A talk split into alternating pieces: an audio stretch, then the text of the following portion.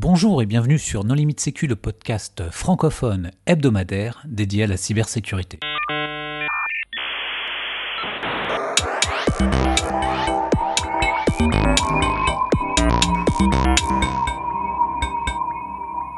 Alors aujourd'hui, nous recevons Eric Fournier de la société Guide Guardian. Bonjour Eric.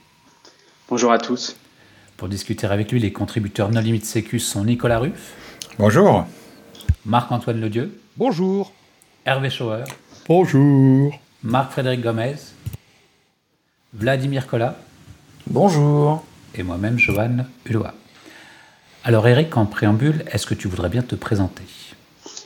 Alors, je m'appelle Eric Fourier euh, et je suis CTO et cofondateur de Guide Guardian. Alors, quelles sont les problématiques que vous adressez? Alors, pour la petite histoire, on a en fait Guide Guardian à l'origine, c'est un, un side project avec mon associé Jérémy Thomas. On a commencé par, euh, par faire une boîte de conseils. On faisait du, euh, très classiquement des missions en, data science. Hein. On était tous les deux, on est tous les deux ingénieurs de formation et data scientists. Bon, moi, j'ai fait un peu de de software développement euh, aux États-Unis avant et, un peu depuis toujours.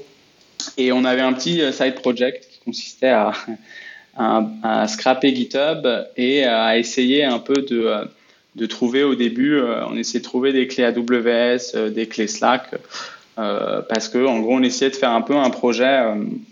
on avait un peu le conseil, bon c'est sympa, mais c'est toujours compliqué de voir l'évolution d'un produit. On, on crée quelque chose et, euh, et, finalement on donne à un client et on voulait vraiment créer un produit qui, qui apporte quelque chose aux gens.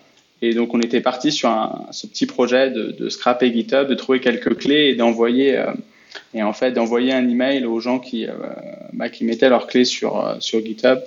Euh, moi j'avais pas mal vu ce problème en, tant que data scientist où bah, les gens en fait devaient maîtriser plein de technos, devaient savoir coder, faire de la data science et finalement n'avaient pas les connaissances de sécu minimales et allaient mettre en fait leurs clés AWS qui leur servaient à créer des, clusters de données sur sur leur, leur repo. Et, euh, et, en fait, on est très vite arrivé à, à, trouver un problème beaucoup plus même profond que ce qu'on pensait, parce que même à l'époque, avec notre petit MVP, on trouvait ouais, 200, 300 clés par jour hein, sur, sur tout GitHub. Et, euh, et, à ce moment-là, c'est là qu'on s'est dit, euh, effectivement, il y, a, y, a un problème qui est, qui est non résolu. C'est qu'il y a des secrets euh, qui donnent accès, euh, donc en fait, bah, AWS, c'est pour avoir accès à de l'infrastructure cloud, donc des serveurs. Slack, c'était des clés Slack admin qui donnaient accès à tous les messages et toutes les pièces jointes. Et en fait, on s'est très vite rendu compte que c'était pas juste des données euh, de, développeurs sur leur projet perso, mais c'était donné de grosses boîtes. Donc on a, on a comme ça trouvé Slack Admin de, grosses boîtes américaines du Fortune 500, pareil sur, sur le cloud. Et donc on se dit qu'il y avait un problème ici euh, qui était euh, non résolu, euh, qui était le fait que bah, ce qu'on appelle euh, plus généralement, hein, pour, contextualiser, ce qu'on appelle le, secret sprawl, c'est le fait que les, secrets se trouvent disséminés en fait dans toute dans, dans pas mal de, euh, sources de données. Donc il y a le code source, ça peut être sur des serveurs, ça peut être dans les logs de CI/CD, ça peut être euh, les gens qui les échangent sur Slack. Euh, et donc de là, on est parti à se dire ok, on va essayer de construire un produit euh, pour aider justement les développeurs à à pas mettre de au début à pas mettre de secrets dans le code source. Donc euh, donc de se lancer un peu dans dans créer des, des outils pour sécuriser le code en se spécialisant sur une verticale euh, qui était non, non adressé, non résolu, qui détectait les, les secrets euh, dans le code source. Pardon, euh, question, les secrets, c'est logging password, on est bien d'accord? Alors, euh, donc les secrets, ça peut être, ça peut être plein de choses. Euh, donc, on, on, en distingue plusieurs catégories. Je vais donner quelques exemples. Donc, il y a ce qu'on appelle tout ce qui est euh, euh, clé d'API. Euh, donc, en fait, la différence entre un login password et une clé d'API, c'est que, bon, historiquement, tout le monde se connecte effectivement, je sais pas, sur son Gmail, euh, sur, euh, sur ses comptes avec un, un, un, email et un password. Hein. Je parle pour le perso dans les boîtes. Maintenant, il y a tout ce qui est SSO et tout, mais je parle pour les, euh, les individuels personnels. Mais euh, ces dernières années, bon, avec toute la révolution euh, du cloud, des microservices, en fait, on a besoin que euh, des, des, machines puissent parler à d'autres machines ou, des serveurs puissent parler à des, à des SaaS. Et donc, en fait, il y a ce qu'on appelle des, clés d'API ou des tokens ou des jetons. Enfin, c'est un plein de, de, dénominations qui permettent justement euh, à grosso modo deux machines ou deux services hein, de, de, communiquer. Et donc, nous, c'est ce qu'on essaie de détecter. Donc, as les fameuses clés d'API, il y a ces clés de base de données hein, qui sont très importantes, ce qui est aujourd'hui clé pour accéder à, des bases de données PostgreSQL, MySQL, des clusters élastiques, des, des caches Redis. Euh, il y a tout ce qui est aussi clé privée, hein, qui permet, donc là on est en plus classique, hein, clé privée pour faire euh, du chiffrement ou euh, des connexions SSH. Euh, et après, il y a tout ce qui est un peu clé interne, donc tout ce qui est microservices interne, qui est un peu différent. Donc bah, c'est là des, des, entreprises qui vont développer leurs propres services avec leurs propres jetons. Voilà un peu l'univers de tout ce qu'on essaie de détecter. Ouais. La grosse différence aussi, c'est que avec un login mot de passe et ou euh, MFA, donc euh, authentification euh, forte, tu peux créer ou révoquer des clés d'API, alors que l'inverse, tu ne peux pas. et puis en plus, tu peux restreindre les clés d'API à des sous-ensembles, des environnements, etc. En gros, la clé d'API, c'est admin, et login mot de passe et ou MFA, c'est super admin. Quoi. Ouais, tout à fait. Hein. tout à fait. Alors bon, après, il y a plein de subtilités. Hein, pour, donner un exemple, nous, on a, plus de 200 ce qu'on appelle détecteurs, donc en fait des, petits algorithmes qui servent à détecter, certains types de clés. Euh, dont beaucoup de providers d'API, hein, que ce soit euh, des API pour envoyer des mails comme Mailgun, SendGrid, euh, des cloud providers comme Google Cloud, AWS, Azure, OVH. Ça peut être des services de paiement, PayPal, Stripe, toutes ces applications. En fait, y a, y a on voit un peu tout. Hein. Il y a des gens qui font ça très bien avec des scopes, des permissions, des whitelists d'IP. il y a des autres qui font des clés où y a, on peut créer qu'une clé d'API euh, pour la révo qu'il faut appeler le support. Donc, euh, bah, quand on lit ce genre de clé en public, bah, c'est toujours un peu compliqué, quoi. Euh, en fait, c'est un peu le, le, je dirais, il y, y, a vraiment de tout, hein, et, et, ça dépend effectivement de, de la qualité du, du provider d'API, la sécurité de, de, ce type de, de, clé dépend beaucoup du provider d'API. Et pourquoi ces, ces, secrets se retrouvent dans, dans le code? C'est de la négligence? C'est un, manque de, de connaissances? Alors, c'est une très bonne question. Je dirais que c'est une combinaison de plusieurs choses. Alors, déjà, je pense qu'il y, a un constat qui est assez clair dans le monde du développement. En tant que développeur, on a de plus en plus de, technologies à maîtriser. Hein. Il y a le back-end, le front-end. Euh, il, y a, eu ces dernières années Docker. Maintenant, il y a l'infrastructure as code avec euh, Kubernetes, Terraform. Il y a de plus en plus de technos. Euh, pareil pour la sécurité, il faut, faut, faut, savoir maîtriser les concepts de base. De plus en plus de techno, euh, de plus en plus de demandes, donc on n'a pas forcément le temps de former les gens. Euh, donc forcément, il y, a, y a une montée en connaissance sur la sécu qui n'est pas forcément faite. Donc, je dirais qu'il y a une part qui est de l'ignorance et après, je dirais que ça arrive, nous on fait un peu les stats, on essaye de voir effectivement si même les très bons devs en faisant des petits proxys de est-ce que le dev il a plein de stars sur GitHub ou plein d'expériences, est-ce que les, les, devs seniors les plus que les devs juniors. Alors, c'est pas vrai, mais euh, en fait, il y a aussi tout simplement l'erreur humaine. Hein. L'erreur est humaine, c'est-à-dire que même quelqu'un de très bon, à un moment, il va, un peu prototyper, il va mettre une clé, il va penser qu'il a enlevé, et en fait, il va faire un git de point, ou alors il va faire un git de point et ajouter son, son, point. En fait, donc il y a un mix de, euh, de, de, gens qui arrivent dans le milieu du développement et qui savent pas du tout que ce qu'ils font, en fait, c'est pas la bonne manière et une partie qui est une erreur euh, plus de l'erreur humaine où bah, en fait j'ai pas fait attention et euh, j'ai mis euh, des secrets dans mon code. Donc c'est vraiment un mix de, de ces deux choses-là. Alors quand on parle de ces problématiques que vous adressez justement, est-ce qu'il y a des concepts clés qui sont intéressants? Ouais, alors il y a, y, a, y a pas mal. Bon, il y a, y a effectivement donc le, le, bon, je dirais le premier concept clé c'est Git.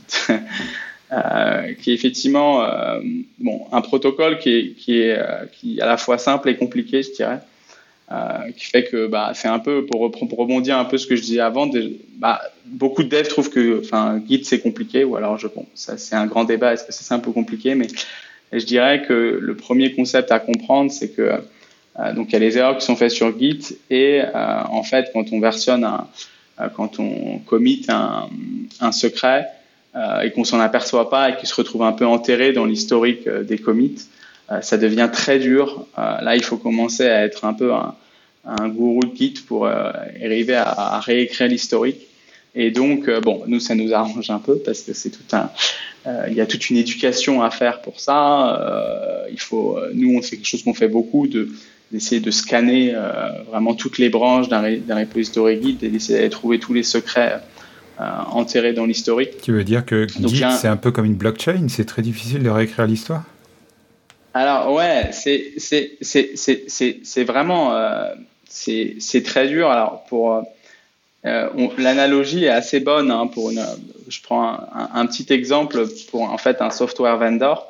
Même pour lui, en fait, une fois qu'il a leaké un secret à un moment T, s'il package son, enfin, je prends l'exemple, hein, il, il leak un secret, euh, il push sur master. Sur master, il y a une étape de, de, bon, de build hein, qui se fait pour créer, pour packager du code, pour je sais pas créer un binaire ou un package et qui est après distribué à, à des clients. En fait, bah, même s'ils corrigent un mois plus tard, en fait, les clients ont reçu une, une certaine version de ce package qui contiendra un secret et donc potentiellement qui contiendra une vulnérabilité pour justement pour, pour qu'un hacker puisse profiter de, de ça et, et, pénétrer sans doute un, système interne. Donc en fait, c'est très dur euh, euh le mal est, difficile à rattraper euh, dans, certains cas et donc effectivement, on retrouve un peu ce concept. Bon, je dirais pas que c'est tous les concepts de blockchain, mais effectivement que ça se dissémine et, que c'est très dur en fait de résoudre l'incident. Et alors ta solution, elle se positionne en amont de la sécurité de la chaîne de développement, c'est ça? Alors voilà. Tout à l'heure, on parlait de, de SAST, de SAST. C'est Static Application Security Testing. Alors voilà, bah, là je vais essayer de donner un exemple très concret. C'est quelque chose qu'on défend beaucoup. Euh, c'est effectivement, de, de, manière générale, donc nous on fait de la, de la détection de secrets, mais c'est assez commun, je dirais, pour tout ce qui est euh, euh, outils de sécurité euh, appliqués au développement, hein, que ce soit détecter des vulnérabilités dans les dépendances, essayer de faire du SAST, un peu plus classique hein, pour trouver des injections SQL, des librairies crypto qui sont pas à jour. après, il y a, un peu l'émergence aussi de tout ce qui est euh, infrastructure as code scanning, d'essayer de, scanner ces fichiers qui, créent euh, l'infrastructure cloud pour détecter des vulnérabilités le plus tôt possible. En fait, pour tous ces outils-là, ce qu'on cherche, c'est vraiment euh, d'être présent euh, à toutes les étapes de la chaîne de production de code, ou SDLC en anglais, hein, qui veut dire Software Development Lifecycle. Euh, et donc, en fait, l'idée, c'est, en fait, il faut être capable de, de, créer un outil qui permet de résoudre ces vulnérabilités pour, pour différents types de publics. Donc, je prends un exemple. Dans la chaîne idéale, par exemple, sur nous, nous ce qu'on fait, la de secrets, il faudrait qu'il y ait un plugin dans l'IDE ou un pré-commit hein, sur Git qui te dise dès que, dès que tu veux committer, te dise attention, là, tu as committé un secret. Il faudrait que tu aies un check dans la CI, euh, donc dans, ton pipeline d'intégration continue, ou euh, en highlightant euh, donc tes merge requests et tes pull requests pour une équipe en disant attention, là, dans le changement de code que tu me proposes, il y a un secret. Et le dernier, je dirais, layer of defense, c'est pour la team de sécu qui va monitorer plusieurs VCS ou d'autres sources de données, je sais pas, qui manage un, un version de contrôle système comme GitHub avec 1000 développeurs, euh, pouvoir être capable de, euh, bah, en temps réel, appliquer ce, scanning sur tous les commits qui passent, plus euh, d'être capable de scanner l'historique. En fait, il faut le faire à toutes les étapes parce que c'est impossible, par exemple, pour une grosse boîte de, de forcer leurs développeurs à utiliser des pré-commits. Donc, il, pourra, il y aura peut-être que 60, peut-être 50, 60% des développeurs qui l'installeront. Pareil au niveau des équipes, euh, il y aura des trous à un moment. Euh, tout le monde pourra, euh, toutes les, les, les, les, engineering managers ou les développeurs installeront pas euh, Guardian dans, dans leur check de CI. Et donc en fait, on met un peu un filet à chaque étape pour catcher une partie, ce qui évite après aux équipes sécu d'avoir plein d'alertes à résoudre. Et donc nous, c'est vraiment la philosophie qu'on qu essaie de pousser. C'est qu'il suffit pas d'un check à un endroit, il faut les check à tous les endroits et en fait de pouvoir catcher successivement les erreurs. Donc ça, ça s'applique pas juste à la de secrets, mais, mais un peu au DevSecOps et à ces outils-là en général. Parce que j'avais une question un peu naïve par rapport à ce que vous faites, mais tu as partiellement répondu. C'est en fait, quelle est la différence finalement entre votre solution et tous les outils euh, existants open source et gratuits? Comme euh, GitLeaks, GitHub ouais. Docs, SSH Git ou encore maintenant tu as AWS qui fournit Git Secrets ou même euh, tu as les scans de sécurité maintenant directement intégrés dans GitHub qui surveillent les feeds de secrets et en fait tout ça ça peut s'intégrer et automatiser directement dans le pipeline CICD, enfin l'usine logicielle pour euh, Johan, pour la traduction française. Euh, et donc ouais, quelle est la différence finalement entre votre solution et, et toutes ces solutions déjà existantes Ouais alors c'est une, une super question hein, qu'on a qu'on a assez souvent. donc les premiers à avoir fait ça, en vrai, hein, dans tout ce que tu as dit, c'est Git Secret. Hein. Amazon sont les premiers à, avoir sorti en fait. donc c'était c'est un Githook hein, à l'époque, hein, enfin un pré-commit en fait. C'était un Githook qu'ils ont sorti en 2014-2015. Euh, pour une raison très simple, c'est que bah, nous, on, avait, on a commencé en 2016-2017, enfin, on a commencé la regarder en 2016-2017, il y avait toujours des clés, euh, des clés AWS, il y en avait plein sur GitHub. Euh, GitHub n'avait pas commencé à monitorer ses propres clés, on trouvait ouais, 80 à 100 clés par jour. Et en fait, il y a un vrai impact. Hein, pour donner un exemple, sur des clés, si je prends, bon, toutes les clés sont par route, hein, mais euh, je prends des clés, des clés admin ou route AWS, en fait, un attaquant, euh, qu'est-ce qu'il faisait à l'époque? Un attaquant gentil hein, en plus. Euh, il va dans chaque région euh, Amazon, il va spawn le max d'instances, c'est 20 par défaut pour un compte. bon, à l'époque, il y avait 10-12 régions. ça fait 220 instances qui sont spawn d'un coup. Bah, en fait, ouais, on comprend très bien pourquoi Amazon a fait le truc, parce que bon, avoir 100 fois des pics de 200 instances qui sont spawnés tout le temps, c'est un peu relou. Euh, et, euh, et, ça coûte de l'argent surtout. Euh, parce qu'en fait, en plus, à l'époque, Amazon remboursait hein, les mecs qui se faisaient hacker leurs clés, qui avaient une super facture de 5 ou 10 000 balles. Amazon jouait un peu chevalier blanc, a fait un peu de marketing là-dessus. Bon, en vrai, lui, ça lui coûte rien parce que euh, il overprice tout le monde et il a des marges euh, euh, infernales ou d'enfer, enfin bref. Et, mais donc, pour répondre un peu à la question, en fait, le problème de, pourquoi on a lancé ça ben, En fait, ça suffit pas. L'idée, c'est que un projet open source, un GitLeaks, ben, voilà, c'est ce que. Bon, il, il peut. Tu, déjà, c'est un tool open source, donc c'est très dur d'avoir une vision enterprise level. Et, euh, en fait, euh, il faut vraiment. Euh, l'idée, c'est que tu dois vraiment être constamment à jour avec les nouveaux secrets. Tu dois constamment monitorer ton recall, c'est-à-dire ta capacité à trouver des, secrets parmi l'ensemble, enfin le pourcentage de vrais secrets que tu trouves parmi l'ensemble des secrets et ta précision qui est effectivement le fait de, de trouver des vrais secrets et de pas faire d'erreur. Et, et, donc nous c'est vraiment ça qu'on essaie d'apporter, c'est une vision entreprise à ça. Hein. D'ailleurs c'est comme ça qu'on a créé la boîte, c'est vraiment d'avoir une vision très très euh, donné, hein, euh, très donné sur le problème, où à chaque fois qu'on essaye de réaliser un nouveau détecteur, en fait, on l'a fait tourner sur euh, des centaines de millions, voire des milliards de commis. On sait exactement le nombre de secrets que ça ramène. On mesure la précision à la fois en interne et en demandant après au feedback des, des développeurs de notre application. Euh, on sait euh, le temps de scanning. En fait, c'est tout ces, le, problème de ces outils open source, c'est que bah, c'est toujours le même trade-off de la sécurité, c'est que euh, bon, le recall, bah, tu sais pas, euh, tu sais jamais combien de vrais secrets tu trouves, et en fait, la précision est un peu pourrie, donc tu as une tonne d'alertes et plus personne gère les alertes. en fait, pour la vision réelle, c'est que en fait, c'est pas, ça résout pas le problème, en fait, ça. Ça, et nous, c'est très bien pour nous parce qu'en fait, ça crée de l'awareness où ben, généralement tous nos clients ont essayé de booter un GitLeaks, un Trufflelog, et en fait, ils disent, bon, alors c'est cool, on a vu qu'on a un problème, parce que ça trouve une tonne de clés, et euh, maintenant, bah, on aimerait essayer de résoudre le problème, et euh, donc d'avoir des alertes précises, que vous puissiez euh, nous aider sur la remédiation, qu'on puisse vraiment savoir monitorer à toutes les étapes, et vraiment d'avoir une solution entreprise. C'est ça, je dirais, qu'on propose le plus, c'est la solution entreprise, éduquer les développeurs et essayer de, de résoudre le problème dans le fond. Ah, c'est ça, pour, les, pour résoudre vraiment le problème, il faut juste former les développeurs. Les envoyer bah formation chez Hervé. Ouais, alors ça, bah oui et non, parce que, bon, déjà, il y a l'historique. C'est-à-dire que quand tu as, une boîte qui a 15 ans ou 20 ans de code, bah bon, à partir d'un moment T, nous, c'est un peu notre constat, en fait. Euh, pas mal de clients, on va trouver énormément de secrets et, euh, il faut remédier l'historique. C'est un, travail qui est colossal, hein, que même nous, on n'avait pas il y a 15 ans. Même pas imaginé. Il y a 15 ans, on n'avait pas besoin de mettre de secret dans le code.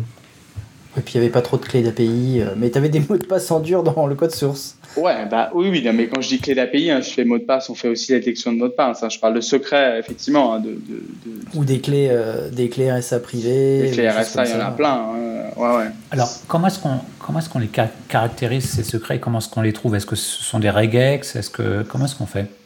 Ouais, alors bon, ça c'est un peu le Bon, j'aime pas parler de secret sauce parce que j'y crois pas trop. Euh, à ces histoires-là. donc effectivement, hein, nous on a des algos un peu, un peu, je dirais, double où la première étape c'est un mix regex entropie et derrière on a ce qu'on appelle une post-validation où là on met des algos plus intelligents, à la fois propriétaires, un peu de basés sur des stats et du machine learning, surtout en fait sur les données qu'on a qu'on a créé. Euh, je peux donner des exemples de filtres hein, qui marchent très bien. Un truc qui est hyper important que personne, aucun outil open source fait et peut faire, c'est détecter les clés exemples. Euh, ça, c'est un vrai souci. C'est il y a plein de clés qui sont des placeholders euh, de, projets open source, des clés exemples. Et en fait, euh, nous, vu qu'on a tout le code source, euh, on, a, on a un meilleur du on est capable de computer une fréquence pour chaque, dirais, string à haute entropie et en déduire que effectivement cette clé-là, elle apparaît énormément de fois. En fait, le fait qu'elle apparaisse plein de fois euh, sur plein de projets fait que c'est plus un secret, puisqu'en fait la définition d'un secret, c'est qu'il est unique. Enfin, il est censé être unique. Et donc on peut exclure euh, ce genre de choses. C'est un, c'est un exemple parmi d'autres, mais c'est là où on est vraiment meilleur que les autres. C'est euh, c'est sur euh, la précision, essayer de, de, de, réaliser le moins de fausses alertes. On fait aussi pas mal de, de ce qu'on appelle des checkers c'est que bah, pour des clés d'API, on essaye de checker, d'avoir des checks de validité minimaux. Est-ce que bah, en fait cette clé elle marche, à quoi elle donne accès? Quand c'est possible, hein. c'est, dans plein de cas c'est pas possible, hein, mais mais euh, quand c'est possible. Et euh, voilà, on essaye d'avoir un gros recall, c'est-à-dire bah, dès qu'il y a une nouvelle API, dès qu'il y a un, nouveau euh, système d'authentification, par exemple, je peux citer des exemples sur Cube. en fait, Cube crée vraiment tout un nouveau un, nouveau secteur de vulnérabilité quoi. Enfin c'est enfin il faut faut re, euh, remonitorer les cube tokens les machins. Enfin je donne des exemples un peu comme ça, mais c'est un c'est un domaine où il faut rester à jour. Euh, voilà. Quelques... Et com comment est-ce qu'on fait pour utiliser votre solution On euh, configure un compte on... Alors aujourd'hui, ouais, on a une euh, donc on a on a une web app, hein, c'est gratuit pour les développeurs et les petites équipes en dessous de 25. Euh, donc on peut sign up, hein, c'est dashboard.gitguardian.com, hein, on peut sign up avec GitHub et là on essaye de, proposer toutes les solutions. Donc il y a une API pour les développeurs s'ils veulent configurer un pré-commit euh, ou faire une GitHub Action. Enfin on est intégré un peu avec toutes les CI, euh, tous ces trucs là. Et euh, après il y a une solution vraiment plus pour les le l'AppSec où on s'intègre avec tous les repos. On va poser des webhooks, on peut scanner l'historique. voilà. Et, là, effectivement, on essaye de, de s'étendre un peu sur, euh, sur d'autres domaines dans deux directions. C'est d'un côté, c'est de scanner plus de sources de données. Donc, effectivement, des secrets, il n'y en a pas que, dans GitHub, GitLab, Bitbucket. Euh, il va y en avoir dans les, dans les registries Docker, il peut y en avoir dans les logs, il peut y en avoir dans les Slack. Enfin, il y en a un peu partout. Donc, c'est un peu pour nous monitorer plus de sources de données. Et après, c'est vraiment s'étendre une fois qu'on a construit vraiment notre produit euh, sur notre verticale, hein, parce que la détection de secrets, hein, faut être honnête, c'est un, sous-ensemble parmi euh, tous euh, tous les outils de sécurité pour les développeurs, de s'étendre sur d'autres euh, secteurs comme le scan d'infrastructure, le fichier d'infrastructure as code, scanner les fichiers Terraform Cube pour trouver des vulnérabilités, vulnérabilités dans les dépendances, qui est vraiment la, la vision hein, qu'on a depuis le début, hein, parce que la, la, la, beauté de faire la détection de secrets, c'est qu'il faut scanner tout le code source. Donc il faut développer toute la partie, euh, je dirais, tout le, toute la plomberie pour être capable de récupérer ce code-là euh, à plein d'endroits, de plein de façons. Euh, et après, euh, en fait, finalement, euh, c'est d'appliquer ce qu'on appelle des, bon, nous on appelle ça des, des policies, hein, mais finalement des, des algorithmes ou des checks de, sécurité sur, sur ce code-là. Effectivement, la grande vision, c'est une fois qu'on a construit la plateforme, euh, rajouter de l'intelligence dans le moteur euh, c'est pas c'est pas ce qu'il y a de plus compliqué. Le, plus compliqué, c'est de construire euh, finalement le, le, euh, la marque, le fait que les gens aiment bien l'utiliser, de pouvoir le distribuer facilement, que ce soit utilisable facilement. Enfin, c'est c'est vraiment ça hein, notre vision notre vision long terme de, de construire un peu le, le futur euh, géant de de euh, finalement de, de, de, de l'outillage pour sécuriser euh, le code source et, et les développeurs. Marc-Antoine, tu voulais réagir? Oui, euh, quand votre euh, service logiciel euh, bon, euh, va détecter euh, des secrets, ok, et que, ouais. le, et que, le, client, donc, qui se trouve euh, découvrir qu'il a des secrets exposés dans son code source, j'ai tout compris jusque-là? Ouais. Qu'est-ce qui se passe si le client y fait rien? Parce que vous, du coup, vous êtes informé qu'il y a des secrets, qu'il y a des secrets qui ne devraient pas être exposés. Le client ne fait rien. Bah justement, et même c'est effectivement c'est une très très bonne question hein, auquel on a été confronté dans un volume. Hein. c'est un peu ce que je disais au début, c'est que même nous, euh, en fait, pour pour être euh, sur la petite histoire, donc on est on, on est très bon sur les secrets sur le public, puisque tous les repos publics GitHub, c'est une source de données incroyable. Hein. GitHub, il y a il y a, bon, maintenant, je crois qu'ils sont à 50 55 millions d'utilisateurs, plus de 100 millions de repositories. C'est des pétabytes de données. Donc, nous, on peut savoir exactement un peu des, statistiques. Je prends 2000 repos, je les scanne. Euh, voilà combien je trouve à peu près de secrets. Et la vérité, c'est qu'il y a un petit biais, c'est que dans le code privé, bah, c'est pas pareil, parce qu'il y a beaucoup plus de secrets, parce que les gens font quand même euh, encore moins attention. Et après, il y a aussi des biais où euh, il y a des mecs qui volontairement mettent des secrets dans des repos Git pour pour gérer un peu leur, leur CI et tout. Mais effectivement, le, le point, c'est que, en fait, j'ai envie de dire, c'est que si nous, on détecte des secrets et le client fait rien, euh, on n'apporte pas de valeur au client. Enfin, notre proposition de valeur, elle est nulle. Et c'est aussi un peu euh, ce point-là où je, où, où c'est pour ça qu'il faut faire un produit euh, enterprise et qu'il faut proposer du support, des techniques de remédiation. En fait, le vrai combat, il commence sur à la remédiation. C'est OK, j'ai scanné 5000 repos, euh, j'ai trouvé 3000 secrets. Euh, qu'est-ce qu'on fait? Qu'est-ce qu'on fait? On priorise, ok, on va on va prendre les secrets les plus graves, on va commencer. Alors on va voir est-ce qu'on peut les révoquer? Parce que je prends une clé AWS de prod, je la révoque, mais en fait c'est la clé de prod, donc il y a toutes les apps qui s'effondrent. Enfin en fait voilà, le, combat commence un peu ici et c'est aussi notre rôle de faire ça. Et c'est je dirais un peu un peu, je dirais, euh, la malédiction de, enfin la malédiction, le problème de tous les SAST, euh, mais qui est encore, qui est encore, qui est moins exacerbé chez nous, qui est encore plus exacerbé chez les autres, c'est qu'en fait, l'avantage chez nous, c'est qu'il n'y a pas d'ambiguïté en fait. Quand je détecte un secret, bon, il y a quelques cas où on peut dire, euh, tu as le droit de mettre un secret. Alors, c'est des tests, des secrets synthétiques ou des trucs comme ça, mais c'est des trucs qu'on peut identifier et qui sont minoritaires. Mais on n'a pas d'ambiguïté sur effectivement, bah, c'est un problème et tu dois le résoudre. Mais après, il y a un vrai enjeu de, OK, ça va prendre du temps. Et comment on le fait? C'est quoi le programme? Comment on priorise? Et c'est super intéressant, en fait. Même, on a pas mal de boîtes qui disent, OK, euh, on va mettre du temps à résoudre ça. On va déjà essayer de sécuriser le temps réel en disant, OK, on va foutre des pré-commits, des pré-receives, des trucs dans la CI pour que déjà, on, déjà, on n'en ajoute pas encore plus. Et progressivement, on va enlever de l'historique. C'est un c'est un peu ce qu'on a aujourd'hui. Et, c'est en vrai ce qu'il y a sur, sur, sur tous les, les DevTools de sécu. Hein. Je prends des vulnérabilités dans les dépendances. Euh, des mecs comme Sneak ou iSource hein, qui font ça, hein, où ça a très bien marché. Des boîtes qui, qui sont des, enfin Sneak c'est, une licorne. Maintenant, je trouve ça vaut 5 milliards. On commençait sur vulnérabilité dans les dépendances. Sur un grand groupe, tu scannes, tu as des dizaines de milliers, dizaines de milliers, voire ouais, plusieurs dizaines de milliers de vulnérabilités dans tes dépendances et tu sais pas par quoi commencer. Et encore, le problème là, c'est que c'est un débat. C'est que des fois, tu peux dire ouais, mais cette vulnérabilité, je suis pas affecté euh, parce que moi j'ai un firewall, parce qu'en fait, j'utilise pas le composant vulnérable. Euh, donc c'est effectivement le gros, euh, c'est le gros enjeu hein, pour une grosse boîte en cyber. C'est non seulement raise-moi, trouve-moi des alertes, fais-moi des alertes pertinentes, et en plus aide-moi à les résoudre. Oui, parce que c'est un peu ce que j'allais rétorquer à Vlad tout à l'heure, mais euh, en fait, quand on en est à détecter le secret, c'est trop tard. Euh, ce qu'il faut, faut proposer aux, développeurs, c'est des solutions. Enfin, je sais pas, du HashiCorp Vault, du Git Secrets ou des choses comme ça. Alors ça, ça marche pour un certain nombre de secrets, des, choses, des clés d'API, des choses comme ça. Après, il y a d'autres types de secrets qui peuvent être plus compliqués à sécuriser, typiquement les clés privées qui servent à signer du logiciel, parce que à un moment, si ton pipeline de CI/CD délivre du logiciel signé, ça veut dire qu'il a accès à la clé.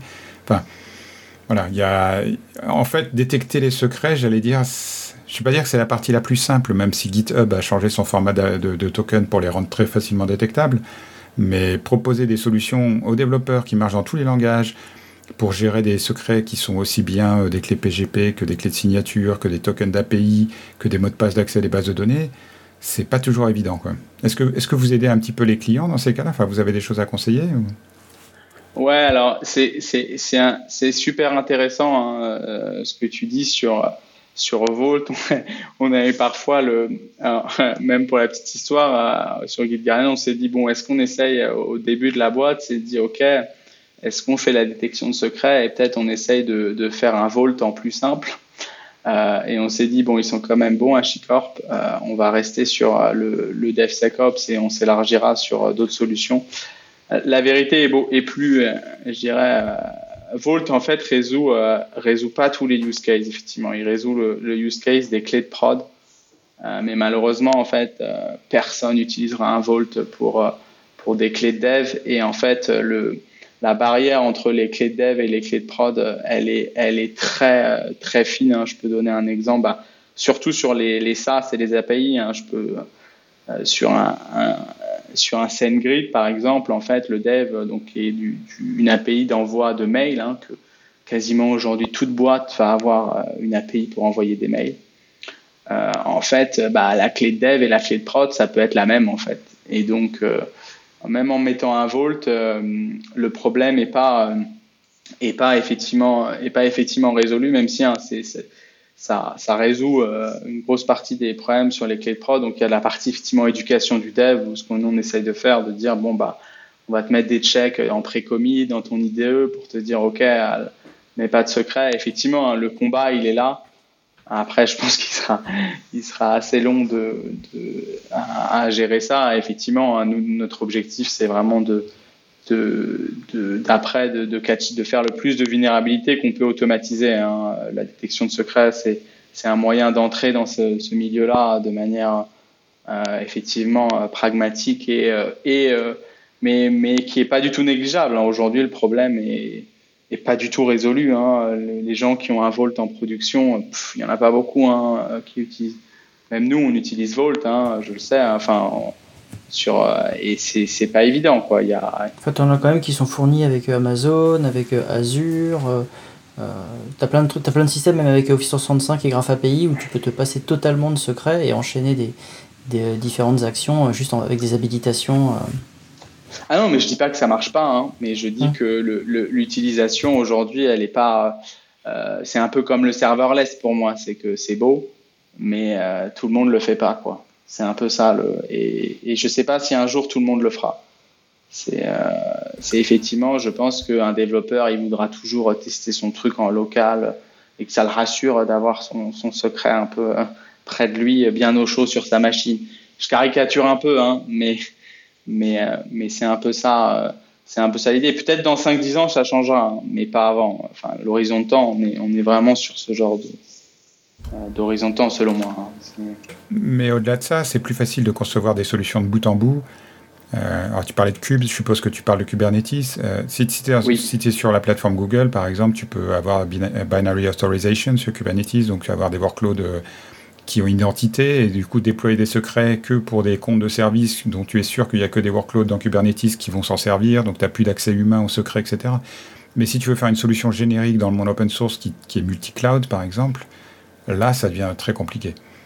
Le... Ouais, non, mais ça, tu as tout à fait raison. Hein. Je pense que c'est possible, en fait, de le faire sur, sur un use case spécifique. Et, généralement, nous, pour être honnête, on trouve beaucoup de secrets qui sont pas, en fait, là que les ops en fait que les bon déjà il y a la frontière euh, ouais ops euh, après DevOps toutes ces choses là bon moi moi je crois pas énormément au dev qui est capable de, de booter un, un cluster Kubernetes et de gérer en plus ces choses là hein. c'est aussi aussi ce que je présentais au début à un moment on peut pas maîtriser toutes les technos euh, c'est humainement pas possible et euh, mais effectivement nous on voit plein de énormément des secrets qu'on trouve ça peut être un département QA va faire un petit, un petit script pour, je sais pas moi, tester, euh, faire des, stats sur GitHub et il va mettre le GitHub token. En fait, en mettant le GitHub token, bah, les gens peuvent accéder au repo. Et dans les repos, ils reclonent, ils retrouvent des secrets.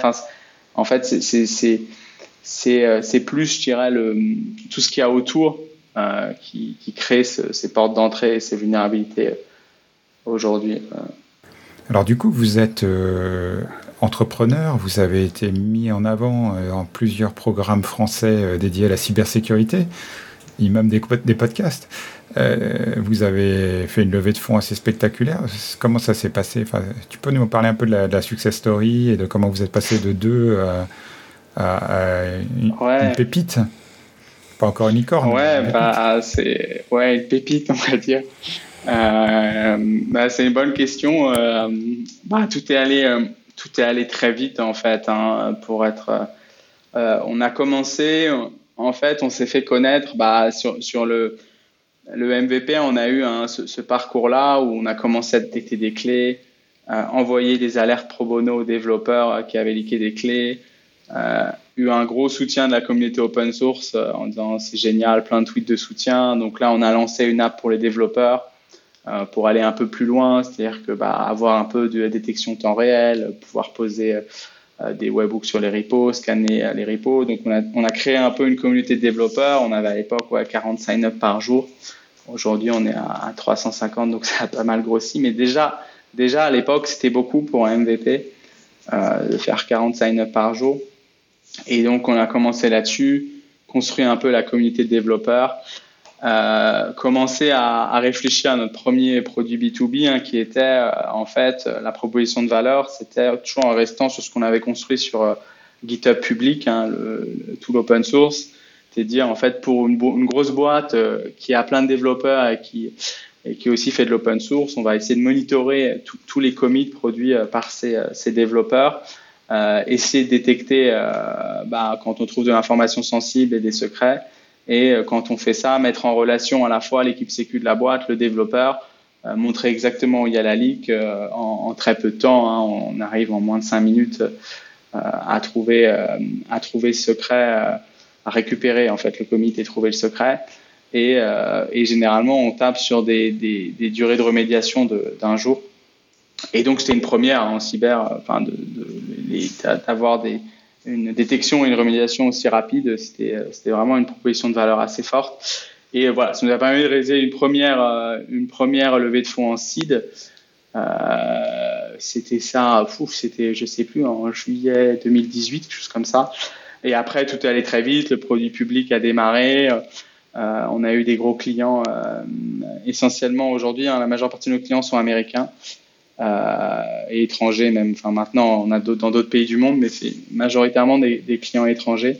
Et, euh, et, effectivement, on a, on a, on a après appréciation de valeur du public, beaucoup de clients nous ont dit OK, c'est trop bien ce que vous faites sur l'open source, on aimerait la même chose dans notre code privé.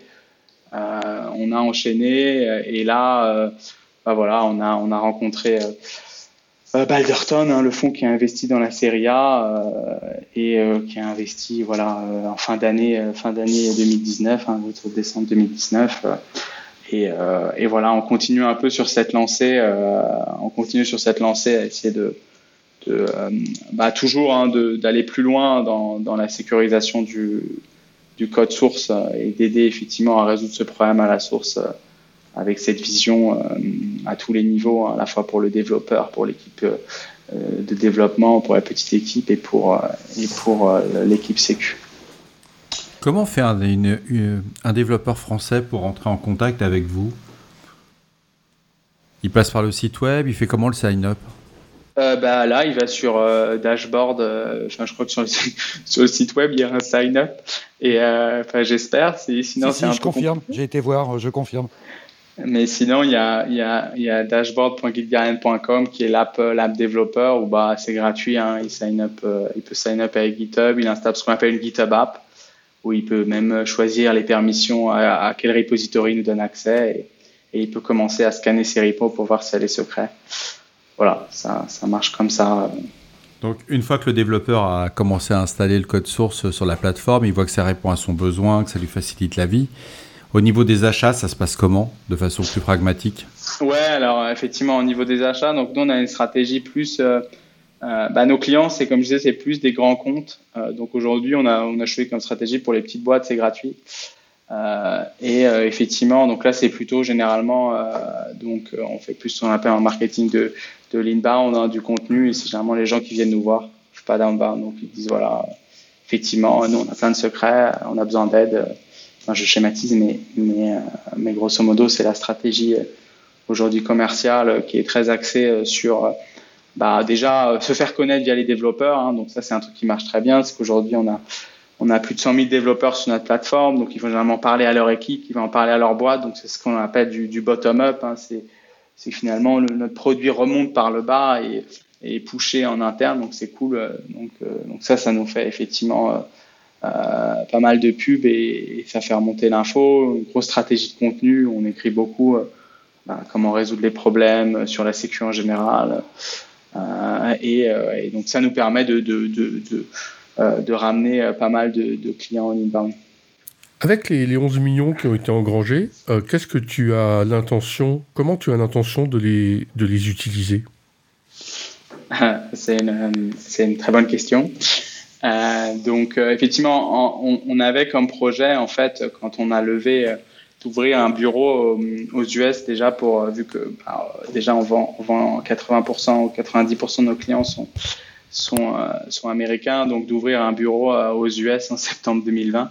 Mais le Covid est passé par là. Euh, donc on a pris un peu, un peu de retard sur, sur ce projet-là. Donc il faudrait, qu'on reprenne en main ce, projet-là. Mais sur, on, a, on a renforcé beaucoup donc les équipes R&D hein, pour, bah, pour construire cette plateforme et essayer de pousser notre vision, notre vision future de développer d'autres verticales et de s'étendre sur d'autres sources de données. Euh, beaucoup aussi en marketing, euh, marketing et sales. Hein, je pense que les, les gros efforts aujourd'hui, c'est euh, effectivement un peu le, recrutement hein, dans, toute boîte. Hein. je dirais qu'il a atteint notre stade, Serie A et, et j'espère prochaine, très prochainement Série B. Euh, c'est le recrutement, hein. c'est de recruter les meilleurs talents, de structurer les équipes et de préparer la croissance. Ah oui, oui, tu parles déjà de talent. Et donc, euh, tu cherches plutôt des développeurs, des marketoïdes, euh, des... Tout. je vais, j'ai pas de préférence, on cherche, on cherche tout, surtout des, ouais, des, je des, des, talents. Là, effectivement, hein, pour, pour être honnête, on, on, est, on est une boîte française. Hein. Nous, je on a été le, premier, la première boîte dans le monde à faire de la secret detection enterprise. Euh, il y a l'année dernière, il y a trois ou quatre copycats américains, qui est américain-israélien, parce que la cybersécurité est dominée hein, énormément par les Israéliens. Euh, bon, Israéliens américains, c'est un peu même, euh, c'est les deux, les deux qui dominent hein, ce marché-là. Et, euh, et ben voilà, quoi, les 3, 3 4 copycats, ils ont levé en site ce qu'on a levé en Serie A. Euh, ça va très vite hein, aux US, ils lèvent plus d'argent. Euh, ils sont plus agressifs. Et, donc sur le recrutement, tu, tu, recrutes à Paris, en province, en télétravail?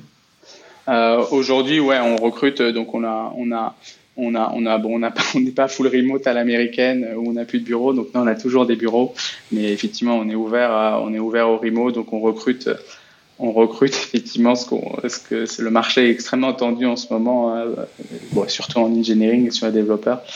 Euh, donc ouais, on, est, on recrute un peu dans, dans, tous les domaines, hein, euh, développement, marketing, sales, customer success. Ok Eric, est-ce que, est que, est que, tu voudrais apporter le mot de la fin? Pour, pour, le mot de la fin, c'est effectivement, hein, on, a, on a un projet qui est vraiment ambitieux. Hein, c'est un peu le, le parallèle que j'essaye de faire toujours avec le, milieu, bah, le, DevSecOps, c'est l'idée de créer des produits de sécurité pour les développeurs. On est un peu pour moi euh, ce qu'était euh, l'application, le milieu de tout ce qui est monitoring d'applications euh, il, y a, il y a cinq ans, quoi, où Datadog commençait à faire du, du monitoring de serveurs, où il y avait New Relic qui faisait tout ce qui est APM, Application Performance Monitoring. Il y a Elasticsearch qui s'est lancé sur tout ce qui est logs euh, euh, et tout et tout. Splunk qui était déjà assez aussi bien établi sur les logs. Donc en fait, chacun était un peu sur sa verticale.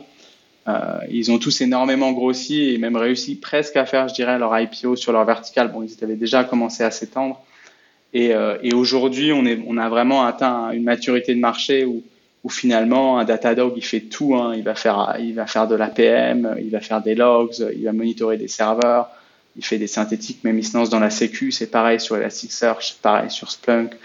Euh, bon, New Relic a euh, été un peu laissé à la traîne là-dessus, mais donc grosso modo, on est, arrivé à un stade de maturité où bah, il y a quatre géants sur, euh, sur ce domaine qui a énormément grossi, qui est toujours en train de grossir.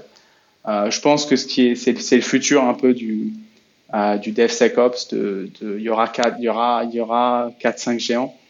Euh, donc 4-5 euh, licornes. Hein. Bon là, pour les Américains, ils sont tous introduits en bourse, donc c'est bien plus que, des licornes. Mais, voilà, ce sera le monde. Euh, enfin, c'est un peu notre vision du, monde de demain. Hein. c'est sur ces, produits de DevSecOps. C'est vraiment notre ambition de d'en devenir un. ce, sera, un combat long, ardu et difficile. Mais, mais voilà, c'est le, combat qu'on essaye de, mener en, partant de notre verticale et, et en s'étendant un peu comme les autres pour, pour, pour, devenir un géant. Ce sera David contre Goliath. mais ce sera, ce sera excitant, voilà. Bon, bah, bon courage et puis bonne continuation. Et surtout, merci d'avoir accepté euh, notre, invitation. Ben, mais, merci à vous de, m'avoir reçu, c'était un, plaisir. Merci Eric.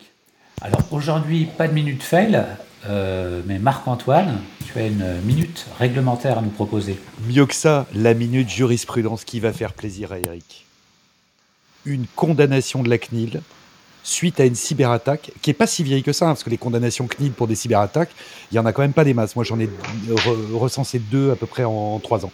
19 décembre 2018. Alors, j'ai pas le droit de vous donner le nom euh, de la, société qui a été condamnée, mais je crois que je vais déraper un peu parce que j'ai pris des notes. Je cite, hein, vous allez voir, c'est assez court. Donc, il y a l'exposé des motifs et après les, les trois points d'attention à retenir. Je cite des personnes extérieures à l'entreprise condamnée ont obtenu l'accès à un espace de travail privé Uber, ah merde, je l'ai dit, sur GitHub, utilisé pour stocker du code pour la collaboration et le développement. Les attaquants avaient utilisé ces identifiants pour se connecter à la plateforme GitHub et avaient trouvé une clé d'accès inscrite en clair dans un fichier de code source. Je cite hein, toujours le, le, fichier de code source, tout ça, c'est vraiment écrit comme ça. Cette clé d'accès était relative à un compte de service permettant d'accéder à la plateforme d'hébergement des données personnelles de Uber. Voilà comment l'histoire, euh, a démarré. En fait, c'est la grosse, euh, c'est cyberattaque qu'a subi euh, Uber en 2016, où d'ailleurs le, CTO est actuellement poursuivi et risque 8 ans de prison aux US. Hein. Parce qu'en plus, il a détourné des fonds sur un programme de comment s'appelle de, bug bounty en disant ah, j'ai besoin de 100 000 dollars et il a été payé les rançonneurs. Magnifique. Donc euh, lui, il, a le FBI aux trousses. Et en fait, la, CNIL a condamné, ils ont pris 400 000, hein, rien qu'en France, euh, la condamnation de la CNIL euh, contre Uber, alors que tout s'était passé aux États-Unis, mais il y avait des données personnelles de Français qui avaient fuité. Et en fait, la CNIL a reproché deux choses à Uber. D'abord, il n'y avait pas de processus de retrait des habilitations. C'est-à-dire que les développeurs qui étaient partis conservaient leurs leur, credentials ouvertes, elles n'étaient pas annulées. Et surtout, donc, il y avait le, vrai problème qui était la, je cite hein, toujours, une clé d'accès inscrite en clair dans un fichier de code source. Et la CNIL a dit, dans ces cas-là, il constitue un effort nécessaire, quand bien même cela nécessiterait un long développement. C'est-à-dire de remédier au fait qu'il y ait des clés euh, d'accès qui soient euh, disponibles dans un compte de service, dans un euh, repos GitHub. Donc on a vraiment une condamnation tout à fait officielle euh, dont euh, Uber d'ailleurs n'a jamais fait appel, euh, qui date de décembre 2018. Donc je pense qu'Eric, ça y a retrouvé le sourire, en plus d'avoir levé beaucoup de... non mais je, oui, je pense qu'Eric, Eric, il, il, a déjà Uber maintenant comme client. Oui, non, mais c'est marrant parce qu'on utilise, c'est notre cas principal dans nos sales, dans nos, dans nos sales collatérales et on connaît bien l'histoire. Mais pour la petite histoire, ils ont, ils ont payé 200 millions aux US. C'est pour te, te, donner un peu la balance de, de c'est quoi la différence de prix euh, que tu payes quand tu fais des erreurs en, France. Et effectivement, c'est le ciseau. Ouais. C'est bah, l'histoire, c'est ce que tu dis. Ouais, c'est il a payé. En fait, il a payé les hackers qui demandaient 100 000. Ce qui est assez drôle, c'est qu'en fait, dans cette histoire, les mecs ne demandent pas beaucoup. Et euh, effectivement, je ne sais pas si on peut lui en vouloir d'avoir payé 100 000, sachant qu'il s'est pris 200 millions d'amende après. Euh, en fait, ce qu'on lui à lui aux US, ce qu'on lui reproche à lui aux US, c'est d'avoir menti. Ouais. il a été chercher des fonds en disant qu'il faisait du bug bounty. Il a été payé le, les rançonneurs. Donc à un moment, il ne faut pas mentir aux US. Les Américains détestent ça, ouais. Ouais. Ouais, ouais. Bon, merci Eric. Marc-Antoine, merci également. Merci aux contributeurs. Chers auditeurs, nous espérons que cet épisode vous aura intéressé. Nous vous donnons rendez-vous la semaine prochaine pour un nouveau podcast. Au revoir. Au revoir.